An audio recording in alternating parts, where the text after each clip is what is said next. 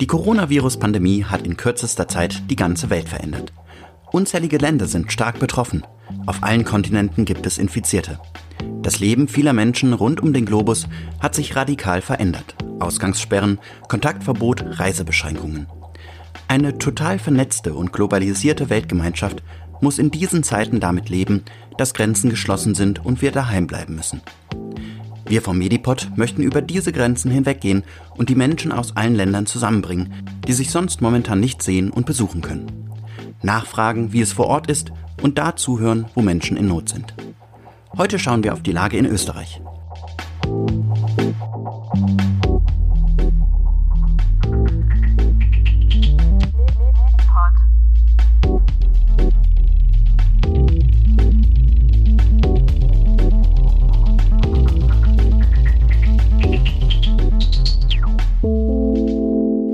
Medipod, der Podcast für Medizin. Hallo und herzlich willkommen zum Medipod. Ich bin der Kohli. Ich studiere Medizin in Köln und arbeite neben meinem Studium als wissenschaftlicher Journalist. Heute schauen wir auf die Lage in Österreich. Besonders im Bundesland Tirol gibt es sehr viele Corona-Fälle. Mit 50,57 Fällen pro 100.000 Einwohnern steht Österreich noch vor Deutschland. Deutschland hat rund 35,04 Fälle pro 100.000 Einwohner. Die Zahlen sind vom 24. März 2020. Um einen besseren Einblick in die Lage in Österreich zu bekommen, habe ich Lena Großmann angerufen. Lena und ich sind zusammen in der journalistischen Nachwuchsförderung der Konrad-Adenauer-Stiftung und kennen uns von verschiedenen Seminaren. Ich habe sie in ihrer Wohnung in Wien erreicht. Hallo Lena. Hallo. Wie geht es dir? Mir geht's gut. Also das Wetter ist zwar nicht so schön hier in Österreich, aber ich habe mich an die Situation gewöhnt. Du bist gerade in Österreich vor Ort. Äh, in welcher Stadt bist du? Ich bin in Wien und wohne hier. Zum Glück an, einer, an einem Berg. Also ich kann immer so ein bisschen auf die Stadt runterschauen. Das ist ganz nett. Aber es passiert eh nichts. Wie erlebst du denn momentan so die Situation vor Ort? Also bei uns ist es ja schon ein bisschen länger so, dass wir auch Ausgangsbeschränkungen haben und angefangen hat eigentlich alles damit, dass die Unis zugemacht haben. Das war ein bisschen komisch, weil es ein absolutes Chaos erstmal war, weil so viele Informationen irgendwie kamen und keiner wusste so richtig, okay, ist die Uni jetzt ganz zu oder dürfen nur Veranstaltungen mit 100 Personen nicht mehr abgehalten werden? Und mittlerweile ist es aber so, dass sich alle irgendwie dran gewöhnt haben und dass auf der Straße auch wirklich nichts mehr los ist. Also es gehen nur Familien oder halt Einzelpersonen mal spazieren. Man kann natürlich noch einkaufen gehen, aber eigentlich ist alles total runtergefahren und bei uns gegenüber ist direkt eine Schule. Das ist auch eigentlich immer total die Geräuschkulisse mhm. und das ist jetzt, ich will nicht sagen angenehm, aber doch irgendwie angenehm, dass es da mal ruhig ist. Seit wann ist denn das jetzt schon so? Seit wann gibt es diese Ausgangsbeschränkung? Also ihr dürft nur noch raus zum Einkaufen. Genau, ich glaube, die Ausgangsbeschränkung ist tatsächlich seit einer Woche und das mit der Uni schon seit anderthalb, zwei Wochen. Und viele Betriebe haben auch schon Homeoffice eingestellt und deswegen, also mein Freund zum Beispiel ist auch die ganze Zeit zu Hause und ich bin ganz froh, dass wir uns noch nicht zu sehr auf die Nerven gehen und beide noch leben. ja, cool. ähm, ja, also dann ist es so, dass ihr ähm, zur Arbeit darf man noch rausgehen und, und, und zum Einkaufen und ihr dürft auch noch spazieren mit einer Person oder was sind genau die Regelungen jetzt gerade in Österreich? Genau, es sind diese drei Fälle. Ich glaube, die gelten zum Beispiel auch in Bayern. Ähm, man darf raus, wenn man zur Arbeit muss. Man darf raus, um einkaufen zu gehen oder zur Apotheke, also quasi so lebenserhaltende ähm, Einkäufe, sage ich mal. Mhm. Oder wenn man halt Leuten helfen möchte. Das gibt's ja auch ganz viel, dass man jetzt irgendwie ähm, den älteren Nachbarn mal hilft. Und natürlich, ähm, man darf spazieren gehen mhm. oder einfach mal eine Runde joggen, weil das ja auch so ein bisschen dazu dient, dass man nicht komplett in so eine in so eine tiefe, dunkle Zeit fällt, irgendwie, ja, dass genau. man nicht mehr also das habe ich auch schon von ganz vielen gehört, dass man echt nicht mehr weiß, was man machen soll. Und da hilft es natürlich, wenn man einfach mal rausgehen kann. Okay, und da darf man auch zu zweit sein oder muss man alleine rausgehen? Nee, man darf auch zu zweit sein. Man soll halt darauf achten, dass man immer nur mit denjenigen geht, mit denen man zusammen wohnt oder halt immer mit den gleichen Personen, so wie ich das verstanden habe. Okay, also relativ ähnlich wie das, was jetzt in Deutschland gestern ja auch ähm, für ganz Deutschland verhängt wurde. Genau, nur deutlich früher. Genau, also ihr habt das jetzt schon seit einer Woche. Ja, seit einer Woche, beziehungsweise die Uni seit anderthalb, so ungefähr, ja. Wie sind denn momentan so die Fallzahlen in Österreich? Weißt du das gerade? Wie sieht's da ja, aus? Ja, ich habe es extra nachgeschaut. Ja. also es sind momentan fast 3000 Fälle. Allerdings verteilen die sich sehr unterschiedlich auf die Bundesländer. Also ich glaube, die meisten sind in Niederösterreich und in Tirol. Und in Wien sind es, glaube ich, weniger, obwohl gefühlt mehr Leute hier leben. Mhm. Also es fällt sehr, sehr unterschiedlich aus und Tirol ist natürlich das Krisengebiet irgendwie schlechthin. Da sind auch einige Gemeinden, die komplett unter Quarantäne stehen. Mhm. Ja, genau, so sieht es momentan hier aus. Also gefühlt ist es noch recht wenig. Es kommen halt immer so 200, 300 am Tag dazu. Und vorhin habe ich gesehen, dass es auf einmal heute 600 waren. Das hat mich ein bisschen gewundert. Aber das mhm. kann natürlich sein, dass halt Wochenende war und da die Zahlen nicht ähm, richtig erhoben wurden. Aber ja, mhm. also es sind so 3000. Okay, also die Situation in Wien ist eher noch entspannt, hast du den Eindruck. Aber in, in Tirol und Niederösterreich ist es schon heftiger jetzt momentan. Genau, so würde ich sagen. Aber in Wien ist es wohl so, dass an dem großen Krankenhaus, ähm, ich glaube, zwei Ärzte, ich will jetzt auch nichts Falsches sagen, aber mhm. es gibt Ärzte, die ähm, infiziert sind und das ist wohl ein bisschen schwierig. Ich bin mhm. ja jetzt selbst auch noch nicht so lange in Wien, aber mein Vermieter zum Beispiel hat mir erzählt, dass es recht wenig Betten auf der Intensivstation gibt mhm. und dass Österreich wohl deswegen wahrscheinlich so früh auch angefangen hat, diese Maßnahmen zu treffen, dass eben diese Betten nicht komplett überlastet werden. Tatsächlich hat Österreich mit rund 29 Intensivbetten auf 100.000 Einwohner weniger Intensivbetten als Deutschland, wo es rund 34 Intensivbetten sind. Trotzdem belegt Österreich einen der vorderen Plätze im europäischen Vergleich. Doch schon am 12. März warnten Wiener Forscher, die Kapazität der Intensivbetten in Österreich könnte schon Anfang April erschöpft sein. Kennst du dich denn ein bisschen mit der Situation in Tirol aus? Die Gemeinden, die jetzt auch abgeriegelt wurden. Was ist da genau los? Ähm, so wie ich das mitbekommen habe, sind da halt, ich glaube, es hat angefangen mit einem Hotel mhm. das ähm, von zwei Italienern irgendwie so ein bisschen infiziert wurde. Und daraufhin hat sich das halt total schnell ausgebreitet, weil das noch in dieser Phase war, wo man irgendwie noch so ein bisschen abgewartet hat, was überhaupt passiert. Und das ist natürlich auch ein großes touristisches Gebiet. Also ich habe auch viel aus Deutschland mitbekommen, dass halt Leute, die aus Tirol gekommen sind, das dann auch nach Deutschland gebracht haben. Ja, und momentan weiß ich halt, dass ich glaube vier oder fünf Dörfer unter Quarantäne stehen mhm. und dass es einen riesigen medialen Aufschrei irgendwie gab, weil einer der Tourismusleiter da eine SMS geschickt hat, dass man da jetzt auch nicht übertreiben soll, sondern dass die Situation sich nach zehn Tagen ähm, gelöst hätte und dann ist auch Gras wieder drüber gewachsen. Das war halt hier irgendwie so ein bisschen in der Kritik in den mhm. Medien. Ähm, ja, das, das, das, was ich so mitbekommen habe. Also Tirol ist wohl so der Herd in mhm. Österreich, der das weitergebracht hat. Die ersten beiden offiziellen Corona-Fälle in Tirol wurden am Dienstag, den 25. Februar bekannt, schreibt der Standard. Es war ein aus Italien stammendes Pärchen. Sie arbeitete als Rezeptionistin in einem Innsbrucker Hotel.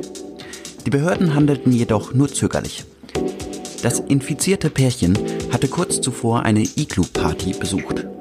Die zuständige Landessanitätsdirektion trifft eine verhängnisvolle Fehleinschätzung und beschwichtigt die Bevölkerung. Eine Ansteckung mit dem Coronavirus für die weiteren Fahrgäste der Seilbahn, mit der das infizierte Paar zur Party fuhr, sei sehr unwahrscheinlich. Auch danach trifft die Landessanitätsdirektion weiterhin katastrophale Fehleinschätzungen. Am 5. März erklärt Island den Wintersportort Ischgl in Österreich zum Risikogebiet, nachdem 14 Urlauber infiziert aus dem Skiurlaub zurückgekommen waren. Der zuständige Landessanitätsdirektor Franz Katzgraber behauptete hingegen, es sei aus medizinischer Sicht wenig wahrscheinlich, dass es in Tirol zu einer Ansteckung gekommen sei. Die Urlauber reisen weiter munter nach Tirol ein und aus. In ganz Europa häufen sich die Fälle von infizierten Reiserückkehrern. Dennoch dauert es bis zum 13. März, bis der österreichische Bundeskanzler Sebastian Kurz erste Tiroler Gemeinden unter Quarantäne stellt. Und dies urplötzlich, sodass viele Touristen völlig chaotisch aufbrachen und das Virus in ihre Heimatländer trugen. Recherchen österreichischer Medien legen heute nahe, unter anderem durch veröffentlichte SMS von wichtigen Tiroler Politikern, dass diese die Lage lange Zeit versuchten runterzuspielen und den Tiroler Seilbahn- und Pistenbetrieb so lange wie möglich aufrechtzuerhalten. Du verfolgst wahrscheinlich dann auch ein bisschen die österreichischen Medien. Wie nimmst du das da wahr? Wie werden auch diese politischen Maßnahmen jetzt aufgenommen und wie wird der Kanzler kurz dargestellt?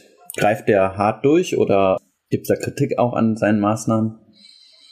Also es ist immer unterschiedlich, welche Medien man sich hier anschaut. Also ich vertraue so ein bisschen auf den ORF natürlich und auf den Standard. Das ist äh, eine Qualitätszeitung. Mhm. Und die berichten halt vor allem das, was auf Pressekonferenzen gesagt wird. Und das kann man sich auch selbst anschauen. Also die Informationen kommen mir schon recht verlässlich vor. Aber was mir halt aufgefallen ist, ist, dass gerade am Anfang so Boulevardmedien wie äh, die Kronzeitung, das ist so ein bisschen vergleichbar wie die Deutsche Bild, mhm.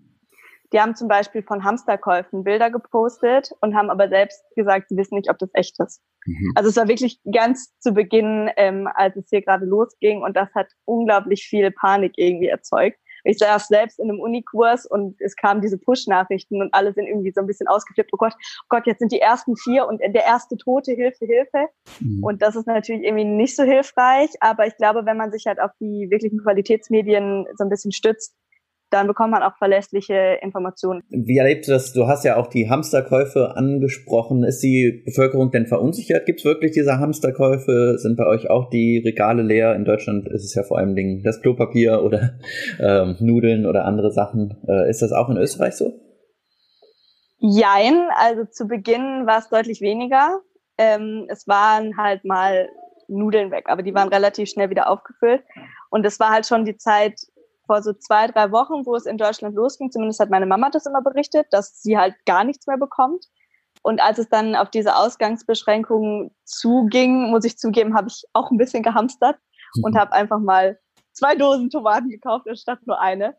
Ähm, und da gab es dann schon Probleme. Also mhm. gerade so diese Grundnahrungsmittel, irgendwie, die man auch lange la lagern kann, wie Mehl, Reis, Nudeln, äh, Kidneybohnen oder so, die waren schon schnell weg, aber es wird eigentlich immer aufgefüllt. Klopapier ist auch hier irgendwie ein Ding, aber was mich noch viel, viel mehr wundert, ist, dass man keinen Knoblauch mehr bekommt. Also ich, ich versuche wirklich zu verzweifelt Knoblauch zu kriegen. Ich war jetzt in drei Geschäften und es gibt keinen Knoblauch mehr. Alle sagen, nee, momentan auch also es wird wieder geliefert, aber keiner weiß wann. Na sowas. Dabei könnte das doch ein bisschen abtöten, wenn man viel ja. davon isst. ähm, ja, ja, okay. Also das Knoblauch ist äh, knapp geworden. Ja, ähm, leider. hast du denn auch so ein bisschen einen Vergleich? Du hast ja eben angesprochen, du ähm, weißt von deiner Mama so ein bisschen auch, wie es in Deutschland ist. Ähm, meinst du, die Österreicher sind etwas entspannter mit der Situation oder ist es ähnlich wie in Deutschland? Hm, das ist eine gute Frage. Also ich glaube, dadurch, dass halt hier alles früher losgegangen ist, habe ich persönlich zumindest ein höheres Sicherheitsgefühl als in Deutschland. Ich habe auch überlegt, ob ich halt zu meiner Familie fahren soll. Ähm, allerdings waren dann schon die Grenzen zu, also auch ein bisschen zu spät. Aber ich fühle mich hier schon irgendwie klarer angeleitet und weiß, was ich machen soll und was nicht. Und deswegen halt sicherer. Mhm. Also ich habe das Gefühl, in Deutschland ist es halt irgendwie ein Flickenteppich und ich zum Beispiel telefoniere viel mit meiner Familie, die halt in NRW lebt, aber mit Freunden, die in Bayern leben. Und jeder erzählt irgendwie was anderes. Mhm. Und da kommt es, glaube ich, zu größeren Unsicherheiten als hier, wo jetzt einfach eine ganz klare Linie gefahren wird. Mhm. So, da, das ist, glaube ich, der Hauptunterschied. Also hier gibt es eine Ansage, es wird umgesetzt und in Deutschland macht irgendwie gerade jeder so ein bisschen, wie er selbst will. Und dadurch, glaube ich, entsteht eben auch diese Panik. Und nimmt die Bevölkerung das auch so gut an und, und auch du die, die Maßnahmen? Kommst du gut damit klar? Ähm, wie geht es auch mit der Uni weiter? Also ich habe das Gefühl, dass alle sich eigentlich an diese Regeln halten. Am Anfang gab es noch so jugendliche Gruppen, die sich irgendwie auf der Donauinsel verabredet haben und eine Party geschmissen haben. Das wurde aber sehr, sehr schnell von der Polizei auch ja unterbrochen und es wurden auch schnell Geldstrafen verteilt. Das heißt, dass, also ich, ich lese es eigentlich nicht mehr, dass sowas passiert, sondern eigentlich halten sich alle dran. Ich persönlich hatte tatsächlich einen kleinen Lagerkoller schon. Mhm. Aber ich glaube, das passiert auch einfach, wenn man fünf Tage zu Hause sitzt und so ein bisschen frustriert ist, weil es mit der Uni auch nicht so richtig klappt am Anfang, weil einfach die Infos also die Uni muss ja auch erstmal die Infos verarbeiten und kann dann nicht alles weitergeben. Also die Uni hat mhm. auch Probleme gehabt, alles erstmal zu kommunizieren. Und es gab zum Beispiel einen Kurs, der Anfang letzter Woche stattgefunden hat und ich habe heute erst eine Nachricht bekommen, was ich überhaupt machen soll. Also da herrscht einfach so ein Chaos und eine gewisse Unsicherheit. Das regelt sich aber alles und man muss halt auch einfach geduldig sein. Das fällt mir persönlich ein bisschen schwierig. Aber ansonsten komme ich eigentlich ganz gut damit klar. Wie gesagt, ich habe meinen Balkon, ich lüfte viel. Das ist auf jeden Fall, was man machen sollte. Jetzt war ich tatsächlich auch letzte Woche krank. Mhm. Deswegen äh, konnte ich eh nicht so viel machen. Aber ich glaube, viel telefonieren, so ein bisschen soziale Kontakte suchen, die jetzt nicht äh, face-to-face -face in einem Raum sind, lüften, Netflix. das geht immer. ja, sehr gut. Und ähm, ist denn die Uni auch ein bisschen digitaler als in Deutschland zum Beispiel? Sind ja schon fortschrittlicher oder du hast ja auch in beiden Ländern studiert, ne? Kannst das ja vielleicht ein bisschen vergleichen? Ich würde nicht sagen, dass die Uni digitaler ist, weil also generell ist Österreich digitaler. Man hat eigentlich eine bessere Internetverbindung und es ist irgendwie auch billiger. Ähm, also es gibt Internetangebote, die es in Deutschland niemals geben würde, so unlimitiert Daten für 40 Euro, das kriegst du halt einfach nicht. Aber trotzdem ist die Uni halt an sich ein sehr altes Gebäude, das heißt, da gibt es schon manchmal auch WLAN-Probleme. Ähm, und bei dieser Umstellung kann ich nicht so richtig vergleichen, ob es in Deutschland besser geklappt hätte. Bei uns ist halt die Situation so, dass wir viele junge Professorinnen haben, die aufgrund ihrer Kinder keine Livestreams machen können. Man darf ja auch nicht in die Unigebäude rein. Also die haben quasi keinen äh, separierten Arbeitsplatz und die Kitas haben ja eh zu. Und das erschwert, glaube ich, die Lage mehr als die digitalen Möglichkeiten. Okay, aber ihr habt auch manchmal Livestreams oder? Ja, das gibt's wohl in anderen äh, Fachgruppen. Ich habe es nicht, aber es gibt wohl tatsächlich Livestreams aus dem Büro der äh, Dozenten. Lena berichtete mir auch noch von einer besonderen Maßnahme der österreichischen Supermärkte, die ich so aus Deutschland noch nicht kenne. Äh, Supermarktketten haben ja auch beschlossen, dass Risikogruppen immer von acht bis neun Uhr einkaufen gehen dürfen und der Rest halt nicht, damit da mhm. eben die Ansteckungsgefahr nicht so groß ist. Okay, also es gibt einige Initiativen. Mhm. Zum Schluss hatte Lena noch ein paar Tipps für die viele Zeit zu Hause parat. Ich glaube, ich habe ein paar Tipps, die man so ein bisschen im, im Homeoffice beachten kann. Ja, ähm, sehr gern.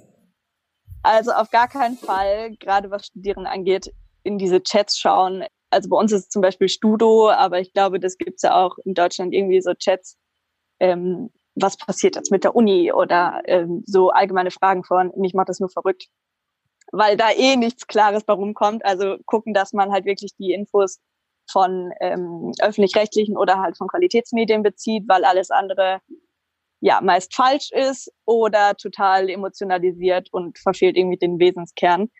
Und jetzt konkret für Homeoffice und Home Learning viel lüften, weil wir brauchen alle Sauerstoff. Ähm, ich habe angefangen, mir so einen strukturierten Tagesablauf einzurichten, wie als ob ich in die Uni gehen würde. Also schön um sieben aufstehen, frühstücken und dann wirklich die Vorlesung dann machen, wenn sie auch regulär stattfinden würden. Das bedeutet vielleicht auch mal einen freien Tag. Ist ja auch cool. Dann kann man mal irgendwie Netflix anschauen oder ich habe angefangen, Blumen zu pflanzen und halt auch so ein paar Sachen nach draußen verlegt was auch ganz interessant ist, ist äh, Nachbarn beobachten. das sage ich übrigens gerade auf meinem Balkon stehend.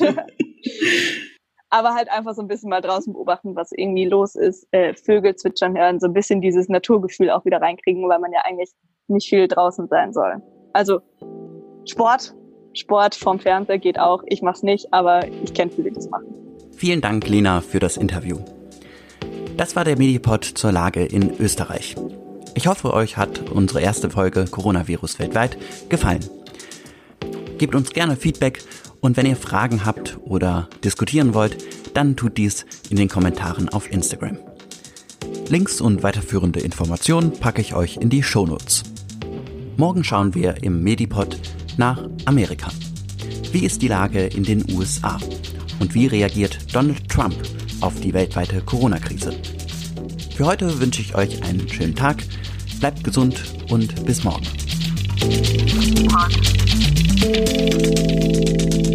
Medipod. Jeden ersten und dritten Mittwoch im Monat. Überall, wo es Podcasts gibt.